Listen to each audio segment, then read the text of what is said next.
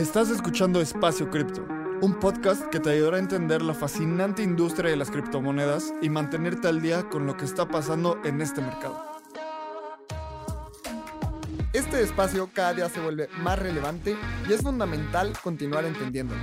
Aquí buscamos explicarte qué es Bitcoin, Ethereum y el increíble mundo de las criptomonedas de una forma clara y entretenida. Yo soy Lalo. Y yo soy Abraham. Ojalá disfrutes este episodio. Vamos.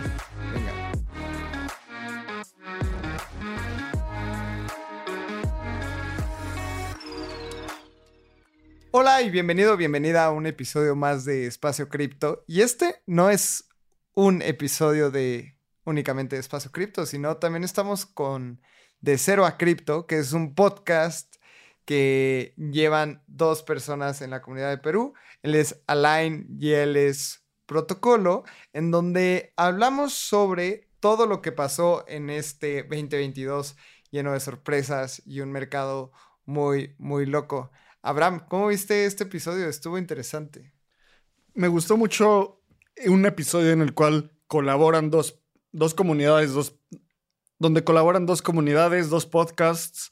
Está de cero a cripto, un podcast, el primer podcast de cripto de Perú y Espacio Cripto, una comunidad que ya nos conocen. Y hicimos esto 100% fiel a nuestra creencia de gana y ayuda a ganar. Es mejor compartir, es mejor compartir la información entre cuatro personas que se dedican en gran parte a dedicar a esta industria. E hicimos la recapitulación del mercado de 2022. Hablamos desde Terra, desde lo que pasó con Three Arrows Capital, hablamos del merge, también hablamos de lo que pasaba al principio del año cuando cuando el gobierno canadiense le impidió a una comunidad sacar su dinero de los bancos y tener servicios bancarios.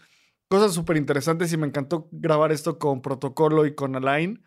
Eh, me encanta hacer a la que todos crezcamos y todas crezcamos en, la web 3. Y esperemos que disfrutes este episodio. Recuerda suscribirte a nuestro newsletter, entrar al Telegram de Espacio Cripto y de ahí vas a poder ver todo métete a nuestro Twitter, arroba espacio cripto y síguenos. Y por último, danos like y reiteanos en la plataforma que escuches, ya sea Spotify, Apple Podcast, Google Podcast. Muchas gracias por otra vez seguir cuestionando el espacio cripto y creciendo con nosotros. Hola, muchas gracias por la invitación. Estamos contentos de estar por acá no habíamos hecho nunca como este mashup entre, entre podcasts. Y está bueno, muy buena idea. Muchas gracias por la invitación. Estamos muy contentos por estar por acá. Sí, muchas gracias. Y también me encanta esta colaboración entre podcast y comunidades latinoamericanas. Creo que justo antes de empezar a grabar, platicábamos de cuál es la mejor forma de crecer una comunidad, un podcast. Y después de hacerlo pues por dos años en Espacio Cripto creo que uno de los poderes es maximizar tu localización y colaborar lo más que puedas con comunidades afines. Entonces, qué cool que hagamos esto y gracias por la invitación. Acá hay un dato curioso, bien, y es que ah, cuando nosotros creamos este podcast, del primer capítulo, si bien comenzamos a construir conforme íbamos avanzando, Alain tenía muy como referencia el podcast de ustedes, el, espacio cripto directamente, ¿no? me, lo presentó, me dice, oye, tenemos que comenzar a avanzar en estos puntos, porque mira, hay, estas personas lo están haciendo en México y lo están haciendo de esta manera, y fue como una referencia muy clara y, y es muy interesante cómo todo en el mundo cripto se termina conectando, ¿no? Porque para las personas que no conocen, pues Alain contactó con Lalo directamente en DEPCON en Colombia. Es como que gente de México, gente de Perú, su forma de contactar en un evento en Colombia. Entonces, yo creo que eso resume mucho lo que es el tema de las personas en criptomonedas. Es una conexión en el lugar menos pensado, el día menos pensado y al final todo sucede. Sí, ya habíamos tenido ahí varias interacciones, Alain y yo, por Twitter y se me hace muy, como dices, muy real el hecho de que alguien de Perú, alguien de México se conozcan en Colombia en un evento de un podcast de Estados Unidos, ¿no? Entonces, esta es la magia de, de, blockchain, esta es la magia de las comunidades y qué bueno que hagan esto porque yo creo que el tema de educación nunca es suficiente y pues justamente las personas en Perú que están escuchándolos día con día seguramente se los agradecen muchísimo, así que felicidades por lo que hacen también. Definitivamente. Yo creo que justamente en este timing del mercado es donde mayor contenido ha salido, mayor contenido de valor y en español, que es lo que inicialmente faltaba más de uno aquí estamos ya un par de años dentro del ecosistema, pues y no había necesariamente este tipo de programas, conexiones, de información de valor, porque la mayoría está en inglés o no tenían la misma accesibilidad a tener de alguna manera este tipo de información, lo cual me parece bien interesante todavía con el timing del mercado, porque se supone que estamos en un mercado entre beer market, estamos con caídas mm, relativamente grandes en la mayoría, no solamente en cripto, sino a nivel macro, y aún así hay mucha gente construyendo, hay mucha gente de alguna manera tratando de desarrollar este ecosistema para un siguiente ciclo y así sucesivamente, ¿no? Así, yo quería contarles un poquito más o menos de qué vamos a hablar el día de hoy. Yo, o sea, particularmente estoy súper emocionado por el día de hoy. Este es el primer capítulo donde creo que vamos a hacer un recap, vamos a hacer una recopilación de todos los datos. Mucha gente puede decir, ah, no, es que eh, cripto este año ha sido salvaje y ha sido lo peor, pero también hay datos muy buenos y hay datos muy relevantes que es importante que todos sepamos. Así que, sin más, no sé, ¿con qué dato quisieran empezar y lo lanzo así a los, a los tres para que, a ver qué me dicen, ¿con cuál de todos? Yo, creo que esto va a ser como una capsulita de Memorex, ¿sabes? Es como para que todos realmente encuentren en cada fecha, porque a mí me ha pasado que cuando he a recopilar datos, y no sé a ti, Lalo o a Abraham, si les pasó lo mismo, habían eventos que yo los calculaba que habían sido el 2021 y realmente habían sido el 2022, o sea, porque nos han saturado de, acontecimientos que realmente la mente se, pierde a, tal punto. Sí, creo que esta es una de esas industrias donde todo se mueve tan rápido que hablar de Luna parece que fue en el 2000, en el Mundial pasado pero fue hace cuatro meses. Entonces, como que la velocidad es tan alta que siempre lo que yo digo en Espacio Cripto es que es muy importante recordar las cosas para aprender. O sea, no porque algo ya haya pasado, lo olvidamos y ciegamente seguimos creyendo en esa tecnología. O sea, hay que ser muy críticos. Y esta velocidad, me encanta hacer estas recapitulaciones del año porque también son, es una forma en la cual podemos ser conscientes de muchas cosas que aprendimos. Exacto. Y este ecosistema usualmente aprende muy rápido.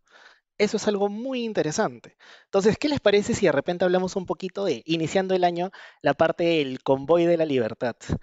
Estos camioneros que de alguna manera empezaron a protestar dentro de Canadá, porque estaban en contra, en contra de, pues, de, digamos, de las, de, las, de las reglas impuestas en época del COVID, ¿no? En temas de vacunas y todo eso. Entonces, no sé qué opinan sobre esta noticia, sobre lo que pasó ahí, ¿no? De repente nos puedes contar un poquito más protocolo, Lalo, Abraham. ¿Cualquiera de los tres? Dale, ahí a mí me parece curioso porque yo estoy desde el 2020 en cripto, bien, Calaín está desde 2015 y ya vio más cosas que yo, pero directamente me pareció curioso porque es una de las primeras veces que yo veo en el cual un estado soberano, digámosle así, de primer mundo, aplaca directamente contra su población para congelar cuentas y es donde Bitcoin aparece con esta utilidad tan grande que es como que no soy directamente regulado, no, no soy este, tachable, mi tecnología está para que lo utilicen en cualquier parte, del mundo, porque normalmente era como que, uy, un país del África lo está utilizando, un país de Medio Oriente lo está utilizando, pero esta fue la primera vez que era Canadá está utilizándolo porque el gobierno está congelando cuentas.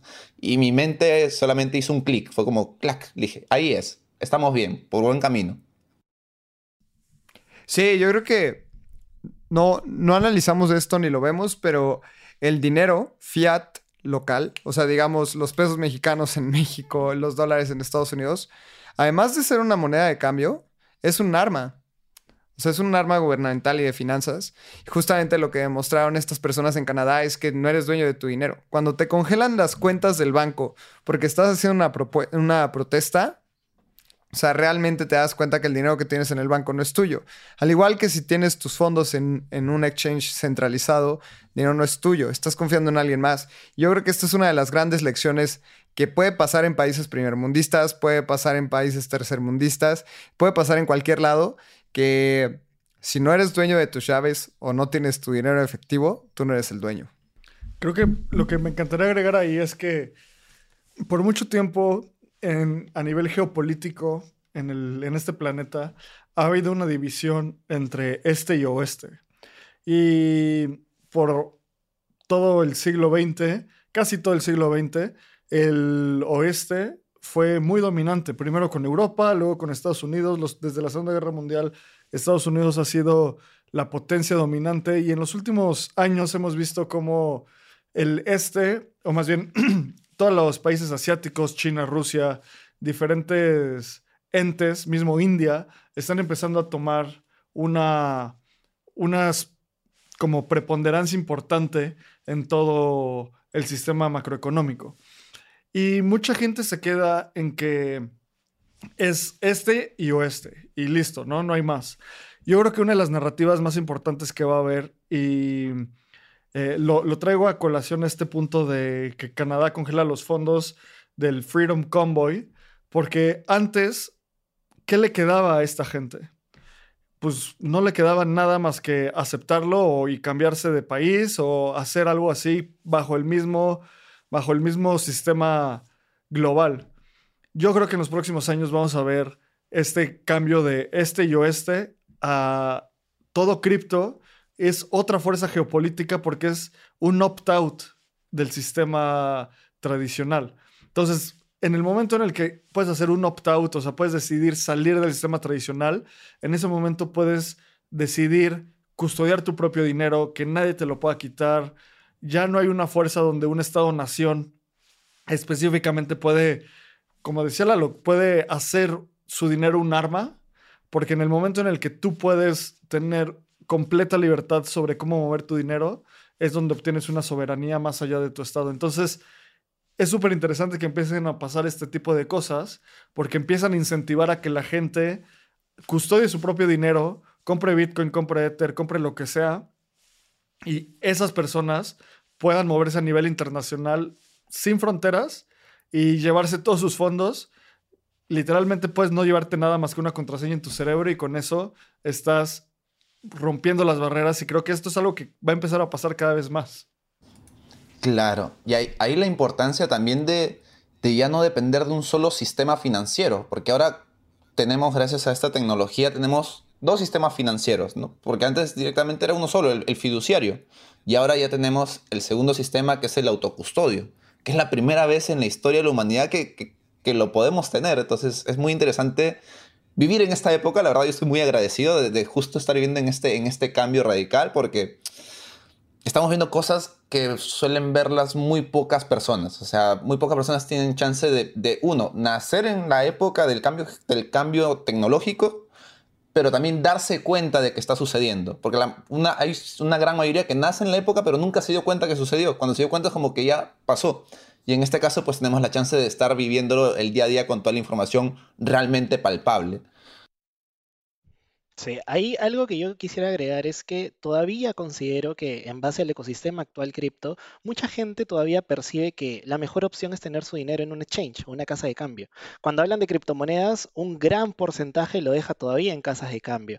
Y para que también sepan, ya ha habido en este año particularmente muchos congelamientos de cuentas de casas de cambio y hablamos de las más conocidas, ¿no? Entonces, yo creo que también es importante como que complementar todo lo que están diciendo, que el hecho de lo que dijo Lalo, eh, el tener tus llaves, el tener tu propia custodia, el tener una billetera segura, obviamente debidamente educado también, porque no es, digamos, y hay que ser súper honestos en esto, todavía las barreras de conocimiento para ingresar a este ecosistema cripto no son tan fáciles como ir de repente a un banco, firmar un papel, tener un préstamo, etcétera, y sobre todo, pues, eso es aún un poco más difícil para muchas personas que, hablamos mucho de inclusión y cómo esto va a cambiar el mundo, pero también requerimos más esfuerzos todavía para hacerlo más entendible, más interesante, más, más aterrizado a tierra, ¿no? Entonces, eso está bien interesante, pero también lo que está interesante un poco para ir con la línea de tiempo es que si bien es cierto, hemos visto este, este, este hito dentro de personas que están, digamos, o se dieron cuenta que pueden custodiar su dinero de otra manera diferente para evitar digamos, la coerción de gobiernos, etcétera. También ha habido un país, y quiero hablar aquí del caso de, Ucrania contra Rusia, de Rusia, cuando hubo toda esta guerra, toda esta cosa, el hecho de que Ucrania, por primera vez, creo, y ahí corríjame si me equivoco, el primer país que empezó a aceptar públicamente donaciones en criptomonedas, tanto así que Vitalik dijo, oye, que salga en Twitter que Ucrania recibe donaciones en criptomonedas, esto es scam. entonces, esto debe ser mentira. Entonces, cuando ya el ministro dijo, no, mira, esta es la verdad, entonces es como que... Y para colmo que vayan a hacer un airdrop es como que doble pujo. Entonces, ¿qué opinan sobre esto, chicos? Yo creo que era una manera en la que podías atraer una comunidad con mucho dinero a hacer una donación. Entonces, creo que eso fue acertado por el gobierno de Ucrania, pero también era la manera más fácil de tener liquidez en, en tema de donaciones. Y también, o sea, elimina restricciones, porque ¿cómo eliminas una restricción de recibir dinero en una cartera? Y también es una manera de aceptar donaciones a niveles internacionales. Hay muchísimas personas que no tienen el conocimiento o no saben cómo es el poder enviar eh, dinero por a Ucrania por cuenta bancaria. O sea, si yo voy a mi banco, ni idea de cómo enviar dinero a Ucrania. Mm, tengo ni idea.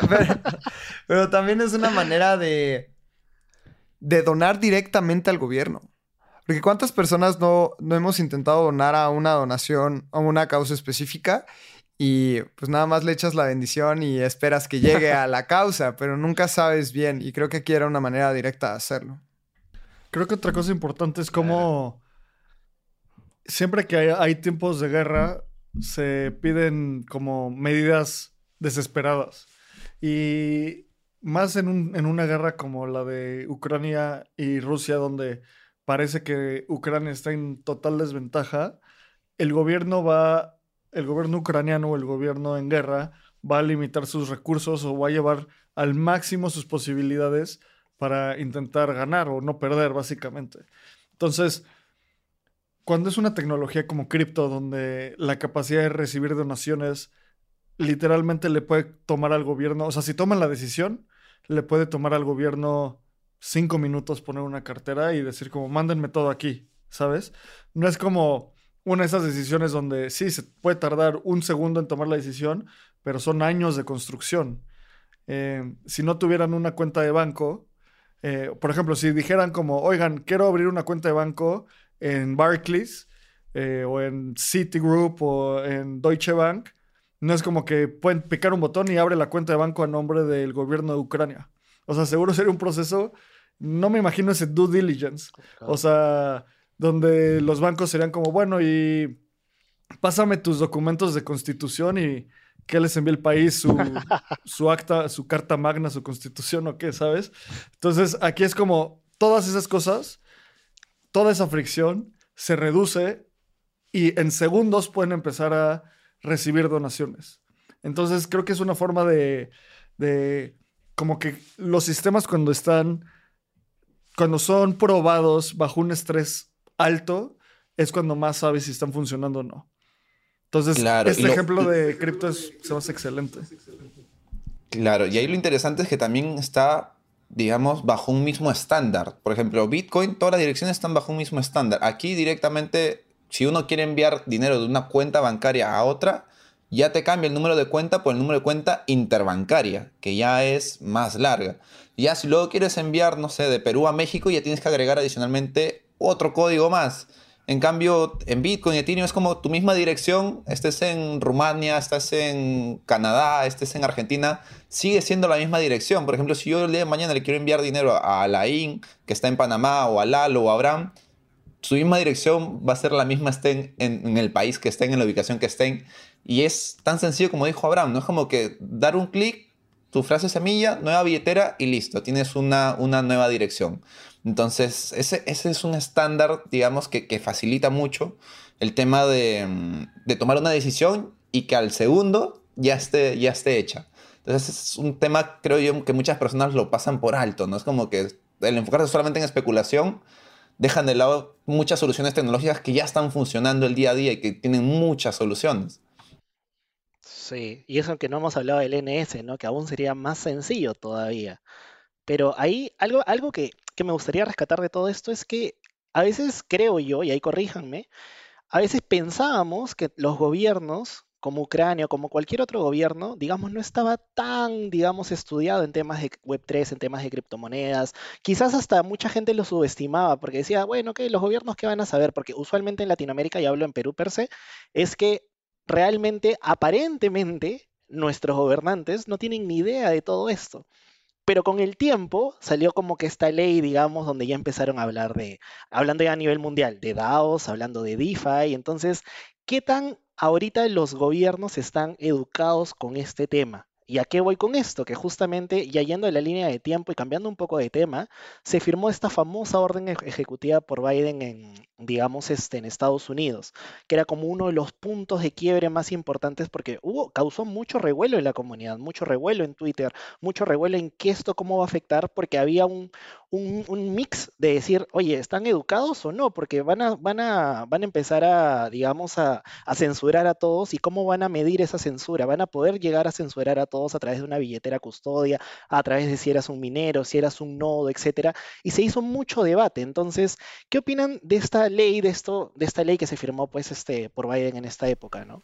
Y cómo los gobiernos están tan educados. Eso me interesaría saber sus opiniones. Pues mira, creo que hablando con personas en el gobierno y en mi experiencia, puedo, hay dos puntos muy importantes a entender, eh, que es algo muy similar a lo que pasa en grandes empresas la gente en Web3 en general dice o cree que la gente en empresas o en gobiernos no sabe sobre esta tecnología o en despachos de abogados.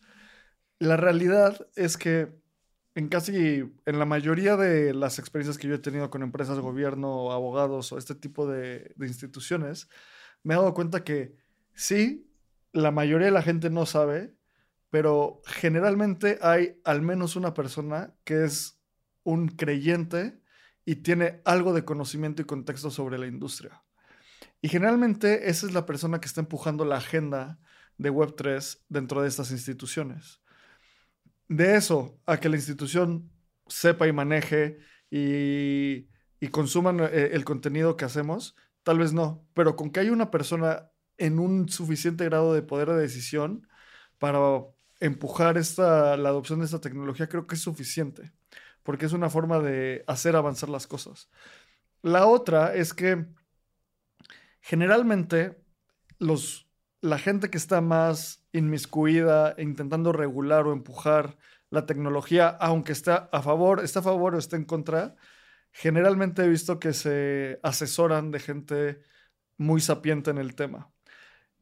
Muchas veces, más bien, lo más importante es que los reguladores o las empresas identifiquen quiénes son estas personas que realmente conocen la industria, porque hay mucho charlatán por ahí diciendo yo conozco perfecto la industria y literalmente yo he estado en algunas reuniones en este tipo de foros donde dicen, ah, él, es, él o ella es nuestro especialista cripto y es, ah, perfecto, y, y empieza a hablar y como que tiene conceptos muy mezclados y solo utiliza como palabras muy Ah, así como, no, sí, vamos a utilizar el blockchain con el hash, con CK y no sé qué.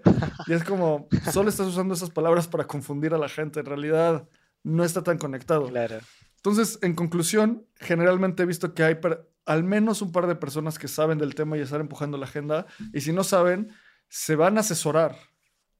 Y cuando se asesoran, claro. algo que me pasa que es súper interesante es que se asesoran desde el escepticismo que está bien, creo que esa es la forma de entrar a esta industria. Si, si te asesoras desde, desde el optimismo, vas a caer en, eh, con charlatanes. Y lo que pasó con, con Biden, creo que es algo muy, muy, muy claro de cómo una regulación eh, que puede que no sea, que no esté bien, bien intencionada o con suficiente base teórica y conocimiento técnico, va a ser retada por una industria bastante organizada.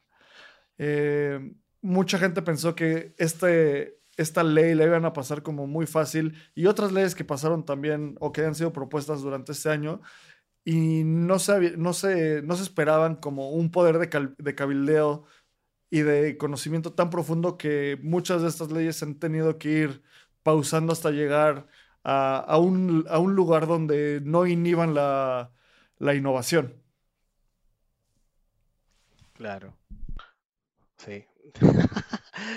Minuto de silencio, chicos. No, pero está súper bien. Yo creo que es interesante ver cómo, por ejemplo, esta también famosa ley MICA empiezan a, digamos, a voy a decir la palabra, quizás está mal usada, atacar progresivamente este sector. Y como tú dices, algo muy importante es cómo haces el balance entre no prohibir la, innovación, pero también regulártelo, porque también seamos bien sinceros con todo lo que se viene que vamos a hablar y todo lo que ha pasado en términos de insolvencia, narrativas y lo que sea, aparentemente suele parecer que el mercado cripto ha buscado que los reguladores vengan a nosotros. Es como que, ah, pasaron esto, malos actores por acá, pasó esto, entonces, ah, no, vengan acá que estoy haciendo las cosas mal, ¿no? Entonces, eso va a estar interesante. Ahorita justo lo, lo quería enlazar esto también con digamos, no fue el primer hackeo, el primer, el primer hackeo, pero han habido varios hackeos también este, en este ecosistema, que eso es algo que también nos toca, digamos, revisar, subsanar, lo que sea. Pero quiero hablar de este hackeo, de, fue el hackeo de Ronin, el hackeo de Axie Infinity. ¿Por qué? Porque ese hackeo fue bien muy curioso en el sentido de que cuando ocurrió el hackeo, poca gente se dio cuenta. ¿Y por qué lo quiero traer a colación también? Porque este hackeo fue también, o parte de los fondos de este hackeo fue usado por Tornado Cash, que también tuvo que ver en, los siguientes meses del año, ¿no? Entonces, es como que al final todo se enlaza y me gustaría saber su opinión sobre qué opinan en general, tanto del hackeo de Ronin que hubo, el, digamos, la, la vulneración en los puentes, que creo que este año se dio esta narrativa mucho más fuerte, y todo lo que puede ocasionar en el ecosistema, ¿no? Ahí lo lanzo, para quien quiera. Yo creo que e, es una consecuencia de querer hacer blockchains por el simple hecho de querer hacer una blockchain. O sea, ¿por qué no utilizar un Polygon? O sea, si lo que estaban buscando era algo más barato, ¿por qué no te montas sobre una blockchain o, alguna capa 2 o alguna sidechain en donde se ha probado un tema de seguridad? Y más cuando mueves tantos miles de millones de dólares como lo hacía Ronin. Entonces, se aventaron un paquete muy grande que tal vez ese no era su tarea principal. O sea, ellos hacían muy bien el tema de los NFTs Play to Earn y se metieron en un tema de infraestructura, se metieron a temas de seguridad. Yo creo que zapatero a tus zapatos y se la jugaron muy rápido. Entonces pudieron haber hecho más pruebas porque sabemos que los hacks en cripto son muy rentables y están, o sea, es, de las maneras más fáciles, entre comillas, de hacer mucho dinero por hackers. Eh, maliciosos. Entonces yo creo que fue un error de no hacer pruebas, fue un error de quererse lanzar al mercado y pues vimos lo que pasó, que al final terminaron levantando inversión, o sea, dando parte de la empresa a Binance para que Binance pudiera solventar el hack, porque si no, toda la gente de Axie Infinity hubiera perdido todo su dinero. Sí, tal cual. Y, es como lo que dice Lalo, ¿no? O sea, básicamente Ronin se, se, lanzó con una blockchain y vemos también uno de los puntos débiles de ser una blockchain centralizada porque tenían nueve validadores. De los nueve hackearon a cinco. Entonces ya con eso tenían acceso a todo y directamente, como también mencionaba Lain, se, demoró, se demoraron seis días para darse cuenta recién de que habían hackeado, siendo una suma creo que como de 550 millones. O sea, creo que no ha habido hackeo más grande en la historia que ese, ¿no? Y ese fue como que la, la piecita dominó, no tan chiquita, la verdad, fue una de las más grandes, pero que tumbó y luego meses después ya vimos Tornado Cash, que lo vamos a topar, pero básicamente fue eso porque gran parte de eso lo movieron por, ese mixer. Entonces, este, sí, es, es, un tema que ya ahora felizmente hay soluciones, por ejemplo, tenemos Avalanche con las subnets, tenemos a Polygon con las supernets, entonces este, tenemos Polkadot directamente con las parachains, ¿no? Que ya comparten esta seguridad. Entonces, estos yo creo que son errores de la industria que ya más adelante no los vamos a, volver a ver. Y también el no confiarnos, también esa frase que dijo Lalo de zapatero zapato me gustó mucho porque muchas personas están en plan, sí, pero detrás de, de Axie está Samsung y si está Samsung entonces Axie es inmortal. Y vino este baldazo de agua fría directamente y demostró que no, ¿no? Entonces, porque Samsung en su vida hizo blockchains. Entonces, ahí, ahí tenemos el claro ejemplo, ¿no? Creo que algo súper importante también es entender cómo fue vulnerada esta red no es lo mismo que haya un, hackeo en el puente. ¿Y cómo, cómo fue este hackeo? Como decía protocolo, simplemente imagínense que nosotros hacemos un, eh, un blockchain y cada uno de nosotros tiene una llave, pero guardamos todas las llaves en el mismo servidor con la misma contraseña. Con que hackeen un servidor, vulneran a toda la red. Y eso fue el ejemplo. O sea, tenía para hackear el, puente, o sea, ese puente que conectaba a, Ronin, al blockchain de, de, Ronin con otros blockchains, era una cartera multifirma donde se necesitaban cinco de nueve carteras, básicamente. Estoy simplificando mucho técnicamente. Y creo que tres de esas cinco eran poseídas por, la, por una fundación o un ente alrededor de Ronin. Entonces, cuando piensas en eso, cuando piensas en eh, puntos únicos de falla, en realidad era con que hackearan dos cosas o tres, ya puedan tener acceso a todo esto. Y eso es muy diferente a cuando se ataca un contrato inteligente o cuando es un ataque a los oráculos. Entonces, los blockchains son cosas complejas que ya que existen unos con suficiente seguridad y con, con, suficiente liquidez, es como mejor utilizar esas carreteras en lugar de construir la tuya propia. Imagínate si quieres ir del centro de la ciudad a las orillas y dices, no, pues yo voy a construir mi propia carretera en lugar de los caminos que ya están. Pues suerte, o sea, va a ser una, una tarea casi imposible. Mejor utiliza la infraestructura que ya existe y optimiza esa infraestructura a tu favor. Sí, tal cual, tal cual. Y es muy curioso porque ya hemos hablado de varios eventos importantes y mientras que estos eventos sucedían a la par a nivel económico, macroeconómico, y teníamos una inflación que iba en aumento. Y era, esto de acá es una inflación transitoria. No se preocupen que es transitoria y transitoriamente llegamos al 9.2%, 9.1% en Estados Unidos. Europa reventó el 10% directamente. México fue una de las economías más sólidas, se, se, pudo mantener fuerte ahí. Entonces, este... Y comienza el acontecimiento de las subidas de tipos de interés. Por primera vez ya comenzábamos a ver 50 eh, puntos y comienzan a llegar los 75 puntos, lo tan temido 75 puntos que luego nos acostumbramos. Fue como que otra vez 75 puntos, oh bueno, está bien. O, oh, tercera vez 75 puntos y subía tipo de interés, oh bueno, está bien. O cuarta vez, no, pues ya súbele 100, ¿no? O sea, ya nos llegamos directamente a hacer el pan de cada día para poder mantener una inflación que no siga subiendo, por así decirle. Sí, y, y tú sabes que yo creo que eso también es una consecuencia de lo que pasó el año pasado, esta política de expansión monetaria, esta política de entregar dinero a diestra y siniestra por el COVID, por lo que sea, pero en general por temas de X cantidad de bonos, donde incluso había gente que dejó de trabajar porque tenía dinero, tenía dinero y podía gastarlo, podía comer, podía dormir estaba tranquila. Entonces, obviamente, y ahí es lo que yo entiendo, es que cuando hay tanto dinero inundando el mercado, la gente se va a activos de riesgo.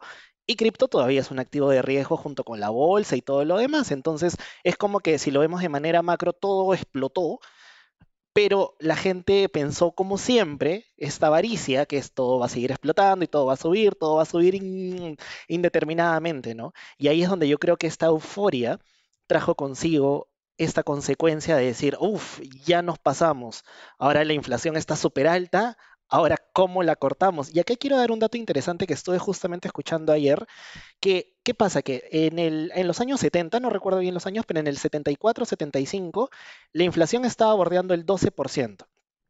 Y en ese año el gobierno como que hizo subidas de interés progresivas, como lo que está pasando ahorita, pero empezó a relajarlas con el tiempo, lo que, está, lo que podría pasar ahorita, donde la inflación bajó de 12 aproximadamente a 4 o 5%. Me acuerdo los datos en la cabeza. Pero ¿qué pasó? Que el gobierno se confió tanto que en lugar de bajar la inflación volvió a subir. Y hizo otro pico, de 12 pasó a 4 o 5 y luego a 14 y eso generó como que mucho desastre en general macro, pero y no solo eso, que el gobierno tuvo que aplicar ya tasas de manera mucho más severa, mucho más jodida, mucho más ahí, y obviamente la economía se fue al cacho. Entonces, eso es algo que a mí me preocupa que pase ahora, ¿saben? Porque ahorita estamos en una narrativa de, ah, pero ahora todo el mundo está feliz porque ya no va a ser 75 puntos, sino va a ser 50. ¿Realmente nos conviene que sea 50? ¿Realmente la inflación se soluciona tan rápido? Se los dejo de pregunta para todos. Creo que es la pregunta del millón. Quien logre descifrar esto va a poder descifrar el futuro de la economía en los próximos dos años. Pero yo creo que al menos eh, están diciendo que sí, van a seguir subiendo las tasas, ya no en 75, sino en 50, y probablemente por dos, tres trimestres más. Entonces, esto puede significar que los ecosistemas de riesgo y de alta volatilidad, como decía Salain, van a seguir muy laterales. Probablemente no vamos a ver una subida de precios tan alterada hasta, que, en el momento que paren de subir las tasas. Porque ¿qué está pasando con las tasas? Que, que el gobierno de Estados Unidos te está dando un 6.5% por tus dólares es una tasa muy, muy buena. Estamos viendo una solidez en el dólar muy buena. Hemos visto cómo el euro ha caído frente al dólar. Hemos visto prácticamente todas las monedas caer frente al dólar. Y ahorita el cash is king por el momento. Entonces vamos a ver lo que pasa con, el tema de la subida de interés. Mientras no la bajen, yo creo que los mercados van a seguir así eh, un poco bajistas.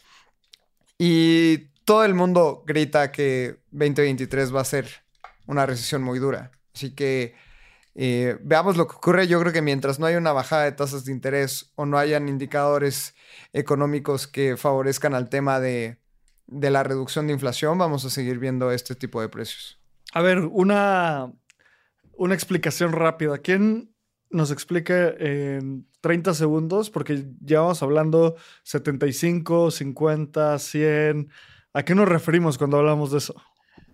Claro, esto se refiere al costo de adquirir dinero directamente. Entonces, mientras que un banco central aumente estos tipos de interés, las personas cuando quieran pedir prestado dinero o quieran dejar una hipoteca, les va a la tasa de interés que van a pagar mensualmente, anualmente, va a ser mayor. Esto hace que las personas, digamos, que necesiten dinero, les va a costar más obtenerlo esto de aquí. Y cuando decimos sube 50, 100, ¿a qué se refiere? Esos son los puntos de interés, sería como 0.5 directamente. Ahorita me parece que en Estados Unidos, si no me equivoco, están en, sumando todo, están en 3.2%, 4%, más o menos. Pero esto es el costo que, que se va reflejado cuando un banco, digamos, privado quiere pedir dinero prestado a un banco central. O sea, si tú eres un banco privado, digamos, quieres pedirle dinero a un banco central que lo emite, te va a costar anualmente un 4% o, la tasa que esté. Y ya luego eso se replica como una bola de nieve. Si te costó 4%, pues tú al cliente retail le vas a cobrar un 8, un 9, un 12%, cosa que en Europa les explota la cabeza. Acá en Perú estamos acostumbrados a que nos llegue un 12% anual cuando pedimos prestado. En Europa llegan al 1% y están como que, ¿qué me están haciendo? sí. Ahí, ahí yo creo que para hacerlo también sencillo es como que usualmente hace, hace un par de meses, digámoslo así, y cuando se dice que las tasas están o los tipos están en 0%, es donde usualmente también hay mucho más acceso al crédito, mucho más sencillo, es donde vemos usualmente esta famosa burbuja que se forma de toda la gente que está pidiendo préstamo, que paga cosas con una tarjeta de crédito, paga el tarjetazo y, paga, y hace un montón de préstamos sin necesidad de mucho papeleo, muchas cosas, entonces es mucho más fácil adquirir dinero de alguna manera así, esta famosa expansión monetaria, ¿no? En general. Y lo contrario es cuando empiezan a subir las tasas. Es como, como, contraes la economía de alguna manera para aguantar esa inundación de dinero en el mercado, ¿no? Entonces... Claro, o sea, ahorita en, México si tú dejas pesos te dan un 10% anual. ¿Y, la inflación de cuánto es ahorita, más o menos? Creo que 8, ¿puede ser? Ya, ya, parece, ah, parece Anchor Protocol, Ya un poquito más estamos en el 20. ¿eh? es un Ponzi. es un... Uy, uy, ¿cuánto estamos ahorita? En, soles estamos. En 6%, 6% rentabilidad. Ajá. Y la inflación. inflación está en 8. La inflación está en 8. Sí. Creo que, resumiendo algo es, a ver, si. Imagínense que sube 100 puntos base. Eh, entonces, cuando tú, como persona que tiene dinero, vas y compras un certificado de tesorería, te van a pagar un porcentaje más alto. Entonces estás incentivada o incentivado a meter tu dinero a un bono de gobierno porque te va a pagar un buen rendimiento. ¿Y eso qué quiere decir? ¿Por qué reduce la economía? Porque tú en lugar de gastar, estás dejando de gastar y el gasto incentiva la economía. Del otro lado, como el bono de gobierno es alto, imaginémonos un 10%, si tú quieres pedir prestado, te va a salir más caro porque así es como los ciclos de dinero. Cuando pagas una tasa de interés, quiere decir que alguien más está haciendo una tasa de, eh, interés al préstamo y tú a la, a la hora de pedir crédito la estás pagando. Entonces, algo que me parece loquísimo de la macroeconomía es que, o sea, es una variable, una literalmente es una palanca que puede sacar, que puede jalar el Banco Central para intentar como inflar o desinflar una, una macroeconomía de miles de millones de dólares. Entonces, es un sistema que está diseñado y fue diseñado eh, hace cientos de años, que hoy es bastante obsoleto. O sea, ¿por qué? Porque lo único que puedes hacer es reducir ese, esa, esa relación de oferta y demanda del dinero, pero no puedes reducir la oferta o demanda de los bienes básicos, no puede reducir la oferta o demanda de los bienes de, lujo. O sea, es, es una segunda derivada. Pero como entender estos niveles macroeconómicos eh, puede ser un poco difícil, pero ya cuando lo entiendes, sube la tasa de interés, entonces si yo pongo mi dinero ahí me pagan más, eh, y si quiero pedir prestado me cuesta más, y por ende voy a gastar menos, dices, ah, ok, ya, listo. Entonces es una variable con la cual queremos, o los bancos centrales quieren afrontar la mayor crisis en la historia de la humanidad. Entonces, veamos cómo sale eso. Sí, o sea, yo, yo creo que aquí todavía no, no por, más que, por, que queramos inferir, todavía no sabemos cómo acabar todo esto, ¿saben? Entonces eso va a estar dentro de todo interesante, así que, oye, y aquí un poco para cambiar un poco el y mover todo este, estos temas que están súper interesantes y el tiempo se nos está acabando también, chicos, qué rápido se pasa el tiempo, en verdad. Quería hablar como que de manera macro de todo el tema de los NFTs para hacerlo de repente de uno solo. ¿Qué tanto ha pasado este año con los NFTs? Yo creo que la narrativa ha sido explosiva este año. Salió el tema de los Bored salió The Side, salió, salieron muchas cosas que me gustaría resumir con ustedes como los hitos más importantes que han pasado en este año. Así que, ¿quién quiere empezar? Creo que yo, yo puedo tomar esa. Creo que una de las principales cosas que, que vemos en NFTs es cuando ves los ciclos de mercado y cómo han evolucionado. Eh, uno, el bull market de 2016 vino muy empujado por los ICOs, ¿no? Y todo el mundo decía como, sí, los ICOs son la próxima forma de levantar capital. Luego muchos fueron estafas, algunos se quedaron, pero la forma en la cual se genera una comunidad y de ahí obtienes un fondeo, esos primeros principios quedan. Luego vino DeFi, DAOs, NFTs, y como yo lo veo es que el momento en el que entendí que los NFTs eran una forma de hacer cosas únicas digitales, los llames NFTs, coleccionables digitales, sea un board ape, sea la hipoteca de tu casa, te das cuenta de, de lo líquida que es esta tecnología. Y me refiero líquida no en el sentido de compra y venta de liquidez, sino líquida en el sentido de, imagínate que viertes un vaso de agua sobre una mesa, el líquido va a tocar toda la superficie o mucha de la superficie.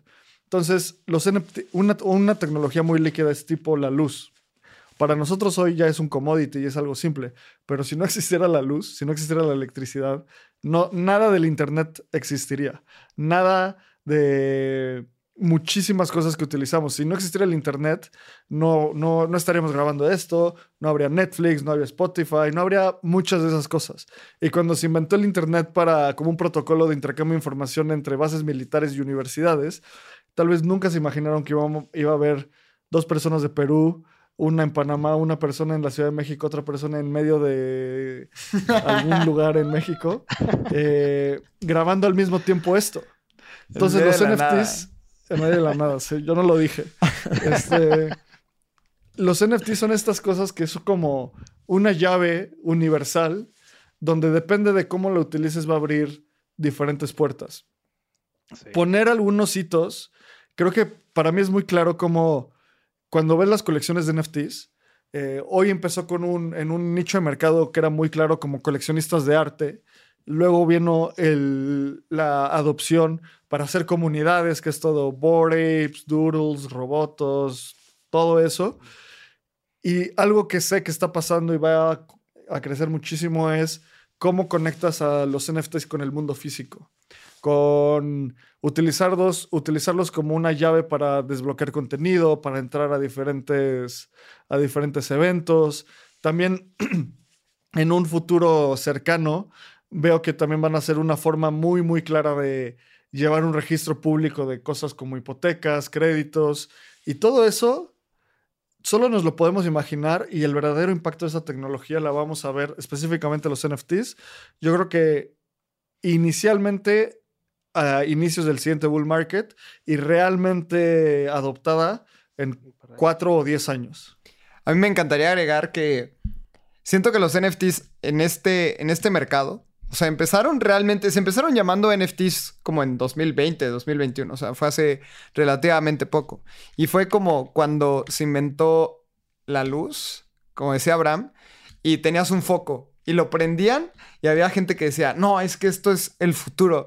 Y otra persona al lado podía prender una vela y era como, bro, aquí tengo 20 velas y lo que tú te gastaste en prender tu foquito, eh, yo pude prender 25 velas, ¿no? Y es como, no, amigo, date cuenta que este es apenas eh, algo que puede cambiar el mundo porque vas a poder iluminar toda la ciudad y no es necesario eh, caminar con una vela y si se te acaba la vela o no sé, ir a caminar al parque a las 10 de la noche y era súper peligroso porque no había luz y ahorita tenemos los parques iluminados. Siento que pasa lo mismo con los NFTs, es como, ve, tengo un NFT, es, es un certificado de autenticidad en la blockchain y alguien que no esté en cripto te va a decir, bro, o sea, copy-paste. Lo puedo copiar y pegar en cualquier lado. No, no, no, pero es que no entiendes porque el certificado dice que es mío y está dentro de mi wallet. Es como... O sea, la gente no se da cuenta sobre el potencial que tienen los NFTs y tal vez el principal uso ahorita es como arte y era como prender un foco, chido, eso está padre, pero ilumino más con la luz, perdón, ilumino más con la vela. Pero una vez que puedas conectarte y puedas hacer todos los casos de uso que tenemos planeados, va a ser muy lógico, pero al día de hoy no lo es tanto, ¿no? Claro, por ejemplo, hay un, caso muy, muy práctico, imaginemos, ¿no? Que de cero a cripto este, yo y Alain cerramos un trato ahorita y firmamos un contrato y lo hacemos ese contrato un NFT. Pues bien, de la nada viene Lalo y lo hace el copy-paste, digamos, de ese NFT. Ese contrato, al ser un copy-paste de imagen, no, no tiene una validez como tal, porque la validez es el, original. Entonces ahí es donde vemos esa, esa importancia ¿no? de, de este registro inmutable de manera inmediata. Y hay también un dato interesante, es que, por ejemplo, si bien vemos el tema de muchas blockchains que de la nada pues ya dejan de funcionar. Igual vemos también en el mercado tradicional startups. En el mercado de NFTs, como siempre es prueba y error, por ejemplo, cuando se aplican a las cadenas de suministros, hay empresas enfocadas en cadenas de suministros con blockchain, que toda la documentación lo pasa en NFTs, que si bien la tecnología funciona, el modelo de negocio está mejorando. Entonces vemos como empresas, algunas empresas como Tradlens, por ejemplo, van cerrando, pero otras empresas como Congo van, van creciendo y las van adquiriendo. Entonces es muy interesante cómo ver este tema de, de prueba y error constante no solamente en cripto, no solamente en tokens eh, fungibles, sino también los no fungibles y también en startups. O sea, es una cosa que se repite en todos lados. Entonces yo creo que las personas en general tienen que dejar de ser sesgadas de mente por lo que dicen tres medios de comunicación y comenzar a indagar por su propia cuenta, porque es la única forma en la cual comiencen a ver eh, el mundo con, con unos ojos diferentes, ¿no? Ver realmente a la velocidad que avanza en todos los aspectos en general, Sí. Creo que, quisiera concluir esta parte de NFTs diciendo una de mis leyes favoritas, la ley de Amara, que dice, sobreestimamos lo que una tecnología puede hacer en un año y subestimamos lo que puede hacer en 10 años. Entonces, todo esto estamos hablando del futuro, hoy no es así, hoy estamos muy lejos de lograr toda esta, toda esta visión. Lo bueno es que esta industria se mueve tan rápido que, que logramos ejecutar eh, productos y creo que algo que, me, me, encanta, una forma de atarlo es que hay una cantidad de promesas tan altas en esta industria que mismo, o sea, hablando en primera persona, yo me emociono y luego dejo eh, como que pierdes visión un poco de la realidad y es bien importante mantener una, una mente súper crítica. Y eso es lo que nos pasó durante el segundo cuarto del año con la caída de Terra, Celsius Three Arrows Capital, toda esta insolvencia, que justo Terra para mí era como, no lo sé, se ve, se ve raro. O sea, suena, no, suena chistoso, no sé si está bien. Le pregunté a una de las personas que más respeto a nivel de token economics, como, oye, a ver, explícame esto, ¿qué onda? Y me dijo, ah, esos tres puntos, y en ese momento dije, como, bueno, listo, ya no, no necesito investigar más, solo prefiero no meter ahí mi dinero. Y ya seguí con mi vida y de repente fue una debacle que una de las cosas que inició el bear market. ¿Ustedes cómo vieron la caída de Terra, Celsius y la insolvencia de Three Arrows Capital? Sí, eso, yo creo que fue una de las primeras veces que vimos un contagio. O sea, en mi caso, yo fue la primera que vi un contagio de una blockchain comenzó a saltar a diferentes empresas centralizadas o Ventures Capital adicionalmente, ¿no? Y yo creo que en mi caso me quitó como un, velo de los ojos de decir, ok, son grandes, tienen mucho capital, pero están igual de degenerados que cualquiera de nosotros. O sea, no se miden. y dije, ok, no tienen una estructura financiera por más que muevan un millón de veces más que yo.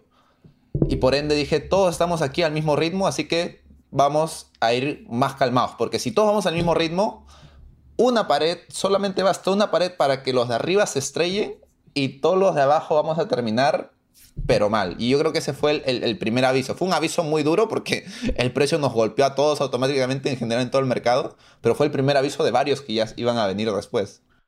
Y tú sabes que ahí o sea, a manera de reflexión, es importante como también, ya hablo en general de la comunidad, de la narrativa en Twitter, por ejemplo, cuando un Michael Saylor compraba Bitcoin, había un sector que decía, ah, las primeras compras, ¿no? Hoy una empresa compró Bitcoin, confía en Bitcoin, un Elon Musk compraba Bitcoin, ah, Elon Musk y Tesla compra Bitcoin, que esto, que el otro, pero no nos, no nos damos cuenta que de alguna manera estamos concentrando el poder en una sola persona, en una sola entidad, en un solo momento. Y lo mismo pasaba con UST y Luna. Decíamos, UST, ah, está en este protocolo, ah, se amplió esta cadena, ah, ahora está acá, y seguía subiendo de alguna manera en, ¿cómo se llama esto? En capitalización del mercado, y todos eran como que chévere porque USDT es medio turbio, entonces ya tenemos una, una stable algorítmica que va a llegar a pasar a, a, a Tether en ese momento, y la gente estaba súper emocionada, de hecho. Entonces, ese, esa, digamos, ese tipo de concentración, digamos, no sé si llamarlo centralización como tal, pero sí concentración de poder, de tener tanto capital en un solo momento, más lo combinado con lo que ha dicho Renzo, que lamentablemente estos actores eran igual de Dayans que nosotros, entonces generó pues que ese tipo de cosas pasen. Entonces ahí es donde yo les digo a la gente, oye, ¿realmente vale la pena concentrar tanto en una sola cosa? Les doy un ejemplo. Yo creo que una de las columnas vertebrales de DeFi es Chainlink, por ejemplo. ¿Qué pasaría si algo pasa con Chainlink a manera de catastrófica? Creo que el impacto en cripto podría ser bastante considerable. O por ejemplo, el volumen que maneja Tether, que sabemos que está pues ahí medio turbio, lo que sea y lo que etcétera, pero ¿qué pasaría si de alguna manera le pasa algo? Entonces creo que el impacto en el ecosistema todavía está concentrado en ciertas cosas, en ciertas pequeñas cosas, y nos dimos cuenta con Sam, nos dimos cuenta con Terra, nos dimos cuenta con todo lo que está pasando, porque es como que si el mismo dinero pasa de entidad en entidad, yo te presto, ah, no, yo te presto también, ah, yo te presto también, y es esta fábula, no sé si ustedes vieron de este señor que fue a un hotel, dejó 100 dólares y se pasó esos 100 dólares pagando un montón de gente y regresó a ese lugar y, y, como que el señor, ah, bueno, me saco los 100 dólares otra vez, pero es el mismo dinero rotando en, el, en diferentes entidades, ¿no? Entonces, no sé qué opinan sobre esto, ¿no? A mí me pareció loquísimo. No, yo creo que para, para mí este tema de Terra es una lección de que si no sabes de dónde viene el rendimiento, el rendimiento viene de ti. O sea, ¿de dónde puede venir 20% dejando una moneda estable? O sea, para mí también era ilógico y, y, creo que Abraham y yo en esto siempre estuvimos muy de acuerdo que nunca tocamos Terra porque sabíamos que era una bomba de tiempo. No sabíamos por dónde iba a venir, pero iba a venir. Y creo que también esto es un, un recordatorio de, que cuando hay una ineficiencia en el mercado, alguien la va a atacar. Entonces sabíamos que era una moneda algorítmica. Sí, se necesitaron 600 millones de dólares para tirar esta, o sea, para tirar esta moneda algorítmica, pero sabemos que si alguien puede ver utilidad o profit de atacar un mercado, lo va a hacer, porque o sea, es legal. Libre mercado. Es libre mercado. Libre mercado. O sea, este, es el, el, viejo este. Y si no hay una regulación, no hay nada, pues cualquiera lo puede tomar. Tiras el precio, haces short en UST, ganas dinero, te sales, no te importa lo demás, ¿no? Claro, Creo tal cual. Más que solo el libre mercado es diseñar una economía no es tan simple. O sea, estábamos hablando antes de cómo el Banco Central de nuestros países tiene una palanca, literalmente una palanca. Y de repente llega un grupo de Discord de seis personas y dicen, ah, pues listo, voy a inventar la siguiente macroeconomía, porque un blockchain bien diseñado y con, y con token economics sólidos es una economía igual de compleja que, que la macroeconomía, solo a una escala muy diferente. Entonces, en el momento en el que empieza Terra a, tener esta referencia circular donde literalmente la forma de dar yield es imprimir más dinero y no hay forma de justificarlo. Honestamente, para mí fue una de esas cosas que dije, no lo entiendo, no lo voy a tocar. No, o sea, no es como que yo leí el white paper y dije, ah, claro, va a ver, aquí hay una vulnerabilidad en el sistema de bonding entre UST y Luna. Por supuesto que no. Entendí ese sistema de bonding hasta que explotó todo y dije como, gracias Abraham por confiar en tu ignorancia y decir como, si no sé algo, pues mejor no lo toco o lo investigo. Y para mí fue como, prefiero asignar mi tiempo a investigar otras cosas que simplemente me llaman más la atención como NFTs o, decentralized exchanges, exchanges descentralizados, a entender esto que todo el mundo está súper hyped. Entonces, no, listo, no lo toco. Eh, y creo que algo que para mí fue súper importante fue volver a caer en este pensamiento de que en el bull market todas las personas son genios de inversión. La persona que pierde dinero en un bull market pues hasta hay estos memes de que pusieron a tradear a un ratón y hizo dinero, pues pusieron a tradear a un chango y hizo más dinero que Wall Street, porque todo el mundo hace dinero porque hay una, un, un gran crecimiento. Y también en ese momento salen tantos proyectos que creemos que todos y todas estamos construyendo sobre los mismos ideales. Cuando empiezan a quebrarse estas piezas en el, en el mercado, te das cuenta que no no todos estamos alineados ideológicamente, que es una de las cosas más críticas de la industria. Y después pasan cosas como Tornado Cash y el merge, que es como una validación de nuestros ideales. O sea, es como, sí, muchas cosas están pasando mal, pero siguen habiendo estos eventos. ¿Ustedes cómo vivieron Tornado Cash y el merge? Uh, Tornado Cash, a mí personalmente sí, sí me, me golpeó sentimentalmente bastante porque no había una empresa detrás y a donde vienen a regular es al código, o sea, a una escritura, a la, libre expresión directamente, porque el código es eso, nada más que estás escribiendo en, en, computadora, en digital, y que te lo regulen, que te censuren, es como si te censuraran, es como para que para la gente que tiene una religión le censuraran la Biblia o el Corán, te digan no puedes leerlo nunca más y el que lo escribió pues se mete preso, fue lo mismo, agarraron Libros prohibidos. Agarraron Tornado Cash, censuraron código y al que, al que lo, lo, escribió directamente en Holanda está bajo custodia, digámoslo así, ¿no? Protocolo, cuéntanos, o sea, ¿cuál fue la noticia? ¿Qué pasó? ¿Quién lo prohibió? Así un pequeño resumen para que la gente se acuerde. Claro, esto de acá directamente vino gracias al hackeo de 550 millones de dólares que le hicieron a Ronin, que hablamos hace un momento. Como lo pasaron gran parte de esto por Tornado Cash y supuestamente Estados Unidos lo vinculó esto también a un grupo de hackers de Corea del Norte, entonces dijeron, eh, uno más uno, dos. Entonces vamos a censurar este mixer, a pesar que hay muchos más mixers, vamos a censurar este acá directamente porque es el más utilizado. Y no solamente eso, porque lo censuraron y luego empresas como Circle o como Consensus comenzaron a añadir varias wallets que utilizaban esto acá a su lista negra. Y también tenemos este... Mm, hay un repositorio donde están todos los códigos libres que también censuraron, no recuerdo el nombre. Sí, en GitHub. GitHub. Tiraron el GitHub de Tornado Cash. Ajá. Entonces, y ahí también muchas personas nos dimos cuenta que tanto USDC como USDT tenían listas negras. Te podían directamente, o sea, que esa, ese stablecoin que tú tenías era como tenerlo en el banco. Si el banco decidía que el día de mañana no era tuyo, pues no era tuyo. Incluso Entonces, en una ley era. O sea, incluso en una billetera fría, ¿no? Sí, pero bueno, no, no todo es malo, ¿no? O sea, luego tenemos el gran evento de Merge en Ethereum que sucedió, fue un acontecimiento, no sé cómo ustedes lo vivieron en, en México, Abraham, Lalo, porque acá en Perú fue, fue o sea, el primer gran evento en el cual muchas comunidades se unieron ese día. No sé cómo, cómo lo vivieron ustedes por allá.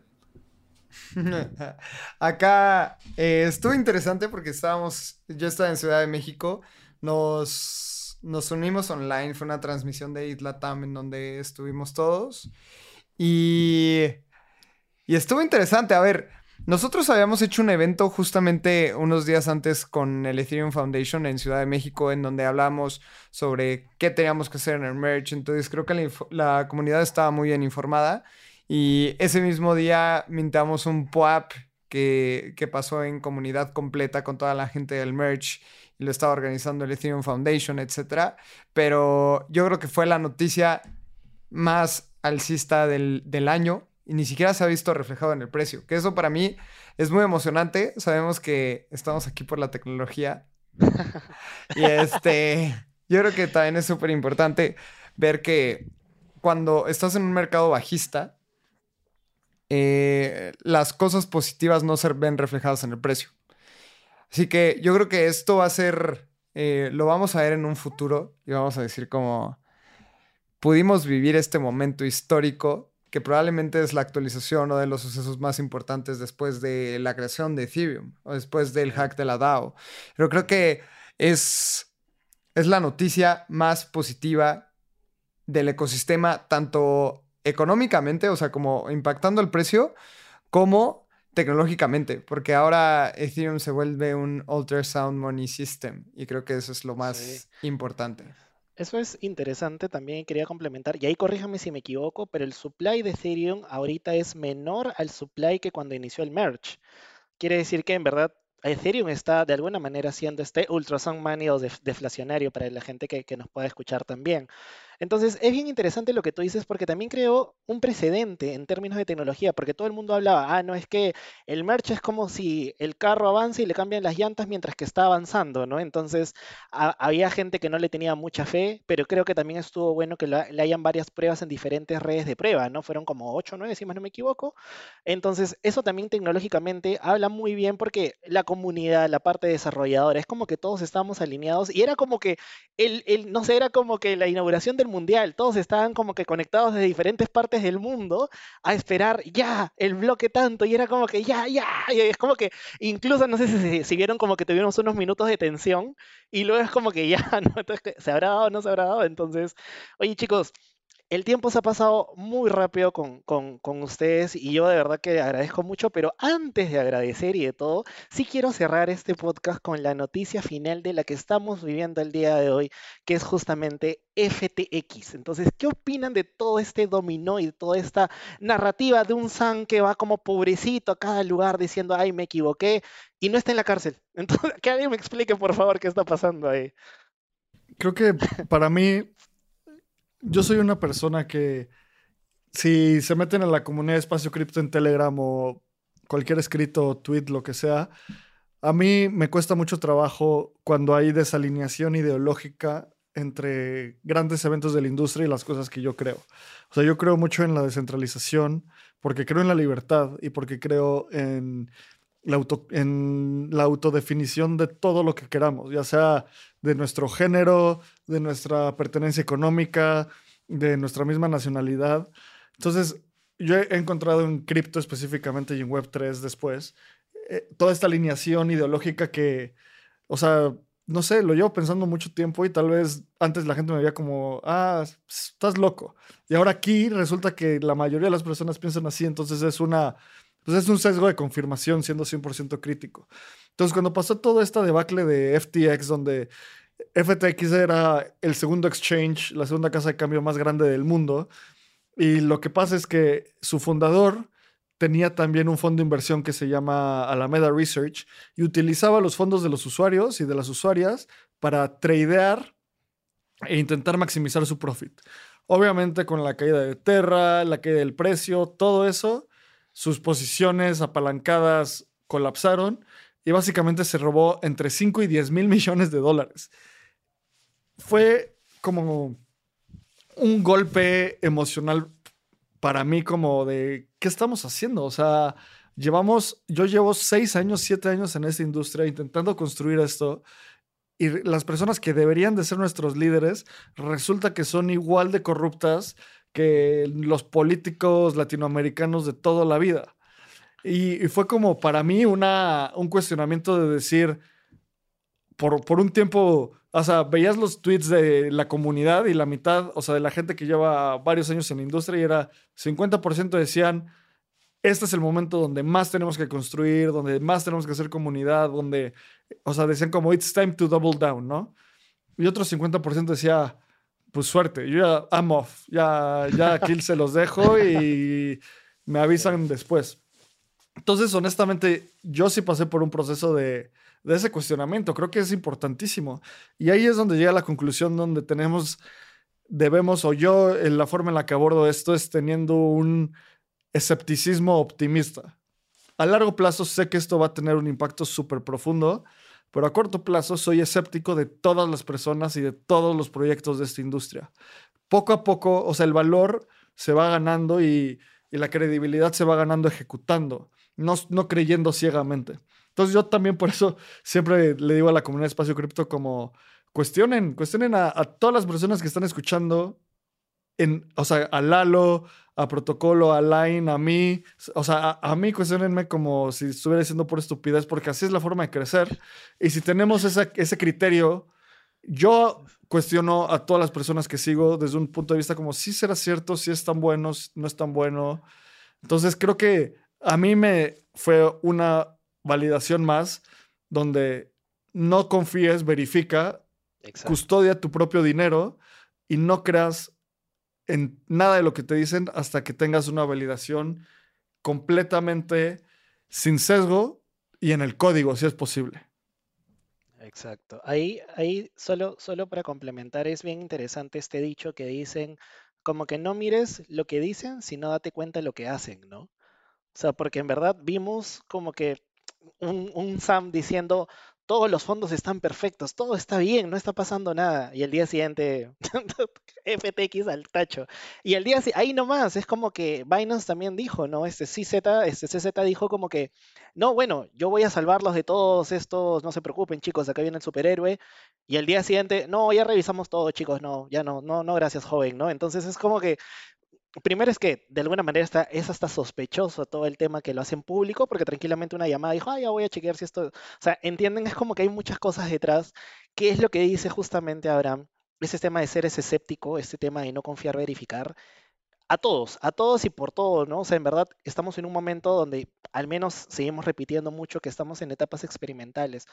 Esto ha funcionado, viene funcionando, es un mercado hermoso, lindo, pero toca tampoco romantizarlo y pisar tierra siempre y saber que esto es algo que tenemos que avanzar juntos y que estamos construyendo juntos y que también por este, digamos, eh, este ser early adopters, digámoslo así, tenemos que pasar por este tipo de procesos de altibajos donde nos toca aprender también de los errores y de la mala gente que son malos actores, ¿no? Entonces, eso está, está bien interesante. Sí, no sé. sí. Sí, tal cual, men. O sea, yo creo que a mí, por ejemplo, así como Abraham se comenzó a cuestionar, a mí sí me cambió el chip fuerte, o sea, lo de FTX. Y dije, ¿hasta qué punto voy a seguir especulando? O sea, ¿hasta qué punto voy a seguir siendo parte de la volatilidad?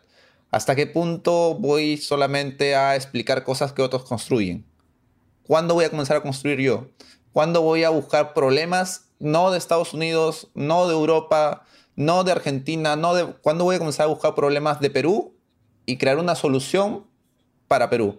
O sea, pero realmente que la comunidad lo utilice. O sea, no como que, oye, un video, esto está mal, a ver quién construye. ¿no? O sea, ¿cuándo realmente vamos a comenzar a construir nosotros? Porque ya esto de confiar en Sam, de confiar en, en cualquier otra persona, en confiar en Vitalik, en confiar... Está bien, pero ellos saben sus errores, saben sus aciertos y yo creo que no hay mejor persona que sepa sus errores y aciertos que uno mismo cuando construye sus propias soluciones. Y a mí directamente esos eventos me cambiaron el chip y yo dije, ¿sabes algo? 2023 para mí es más construir que invertir. Y creo que muchas personas también les cambió el chip de diferentes formas. Y eso es lo bonito de un año tan fuerte que nos ha dejado cripto, que hemos avanzado en tema de experiencia y conocimiento y ver el mundo que en un mercado tradicional o en una vida tradicional nos hubiera llevado 5, 10, 15 años realmente. Sí, hay ¿Quieren- un tema. ¿Quieren, ah, déjame decir algo súper importante, Lalo. ¿Quieren una buena noticia? ¿Qué ha pasado? ¿Cuál? ¿Cuál? ¿Qué ha pasado? ¿Cuál sería la mejor noticia que les podrían dar ahorita en cripto? Están en la cárcel, no. ¿Tu protocolo? Ay, eh, Sam en la cárcel también.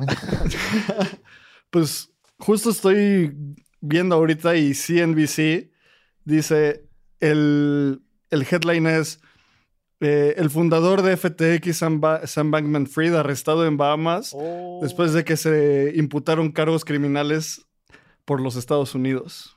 Oh.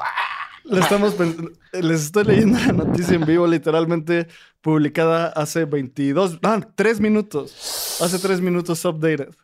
Tú sabes que ahí, hablando de lo que hemos hablado hace un ratito, Lalo Yo- tiene cara de que le cambiaron la catafixia y Chabelo.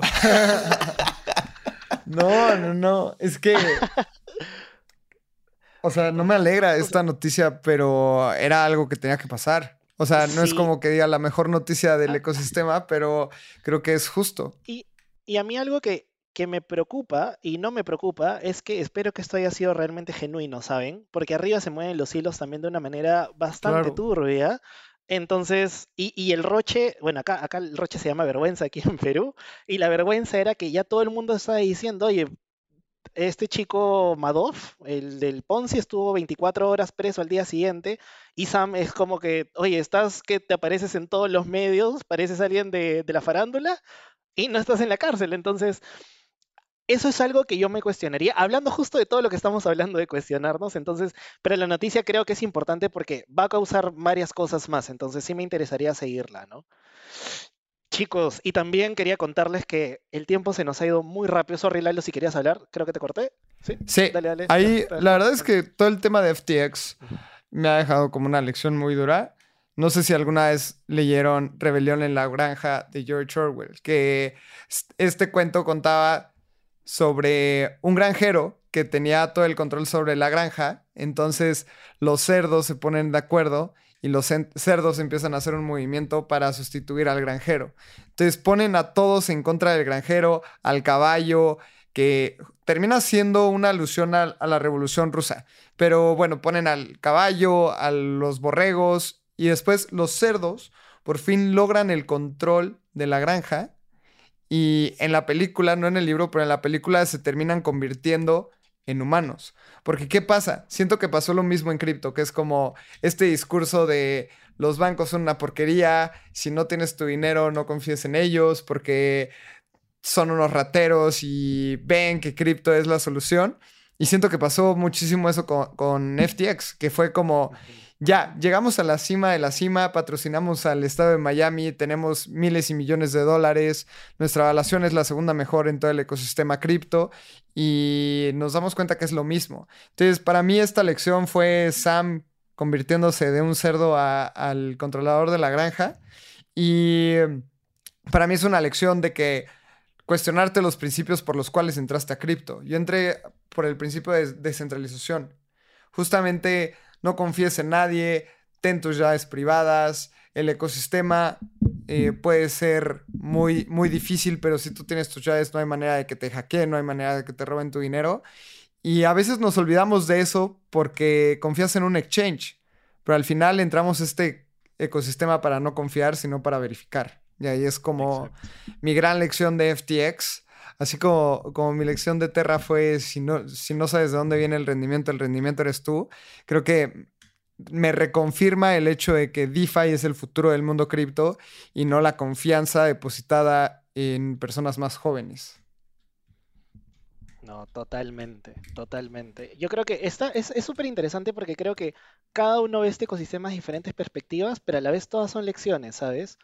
Yo inicialmente, y debo ser súper transparente con eso porque lo he repetido varias veces, yo inicié porque estaba buscando dinero en el ecosistema en el 2015 y solo buscaba cómo hacer plata por internet. Y ya con el tiempo entendí, me enamoré y me quedé y es como que ya estamos acá, ¿no? Entonces creo que tenemos experiencias diferentes, historias diferentes, pero tenemos un fin muy similar y por eso estamos los cuatro aquí. Entonces, yo quería nuevamente agradecerles públicamente Espacio Cripto, en verdad que muchísimas gracias por este episodio, chicos, de verdad que sí.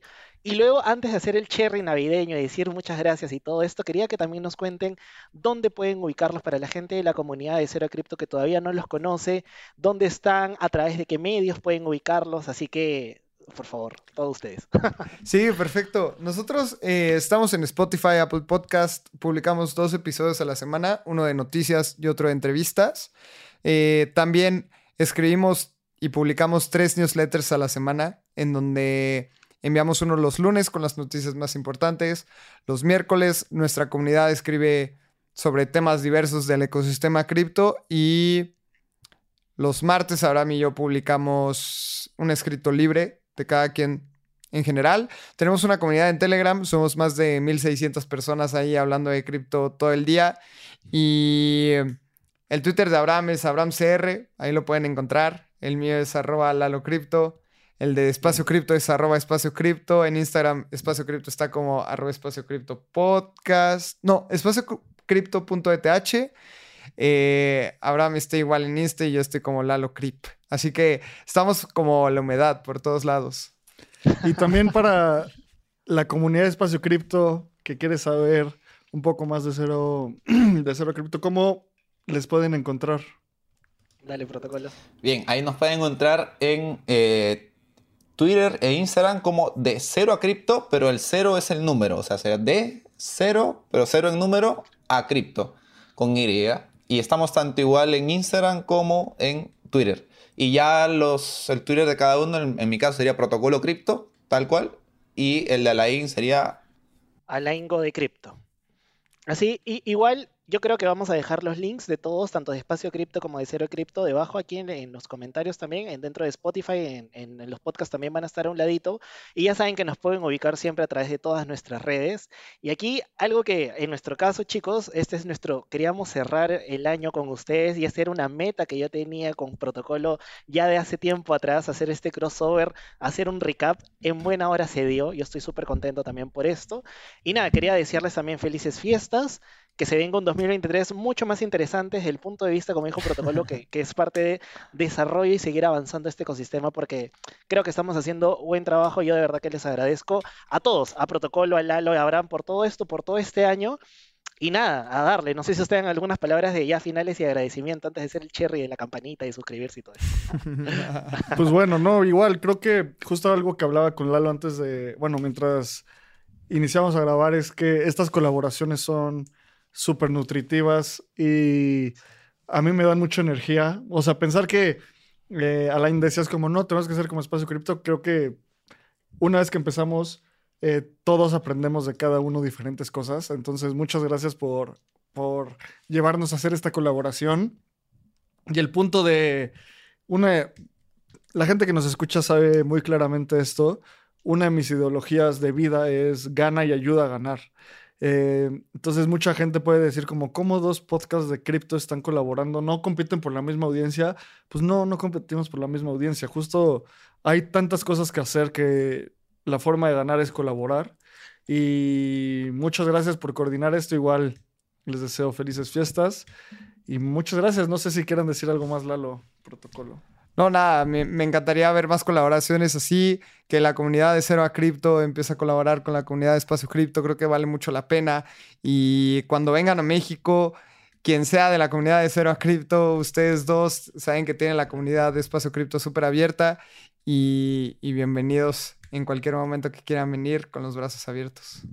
Uy, acá, acá igualmente, igualmente, acá tienen hasta departamento y todo, así que no, no, no se preocupen. Cuando vengan por acá, por Perú, y ahí lo- los llevamos por un tour directamente, por todas las comunidades también. Yo creo que este podcast es muestra de cómo se puede conectar este ecosistema y las cosas que se pueden lograr. Así que muchas gracias a todos chicos, feliz Navidad para todos, feliz año, disfruten sus fiestas y al menos con, con, con De Cero a Cripto nos vemos ya en el 2023, nos vamos a dar una pequeña pausa y a lo que vengamos el próximo año, pues chicos. Así que gracias a todos, gracias a todos por vernos. No se olviden de suscribirse en ambos canales, no se olviden de ir a ambos podcasts. Y si les gustó este contenido, síganos, síganos para más siempre. Así que un abrazo, chicos, que estuvo muy bueno el día de hoy. Así que hasta luego. Muchas gracias. Ah, se crean, falta el pop-up, también hay pop-up en este de aquí, como cierre el último capítulo del año, así que ahí está, lo pueden escanear, lo están viendo en pantalla y el link también está en Spotify. Quien lo vio hasta el final, final, final, así. Y ahora sí, También se los vamos a dar, chicos. Vamos a darle sus pop también ya cuando salga. Así que no se preocupen.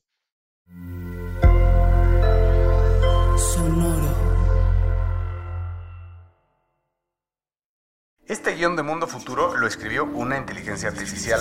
Imagina un mundo donde la tecnología se convierte en una extensión natural de nuestras vidas. donde cada experiencia se eleva a niveles inimaginables de simplicidad. Un mundo donde los límites se desdibujan y las ideas se hacen realidad con un solo toque. El mundo cambiará más en los próximos 10 años que en los últimos 100. Yo soy Jorge Alor. Yo, Mario Valle. Y yo, Jaime Limón. No te pierdas Mundo Futuro, el principio del fin. Disponible en cualquier plataforma de podcast. Mundo futuro, mundo futuro. Hey guys, it is Ryan. I'm not sure if you know this about me, but I'm a bit of a fun fanatic when I can. I like to work, but I like fun too. It's a thing. And now the truth is out there. I can tell you about my favorite place to have fun Chumba Casino. They have hundreds of social casino style games to choose from, with new games released each week. You can play for free anytime, anywhere. And each day brings a new chance to collect daily bonuses. So join me in the fun. Sign up now at chumbacasino.com. No purchase necessary. BGW. Void were prohibited by law. See terms and conditions. 18 plus.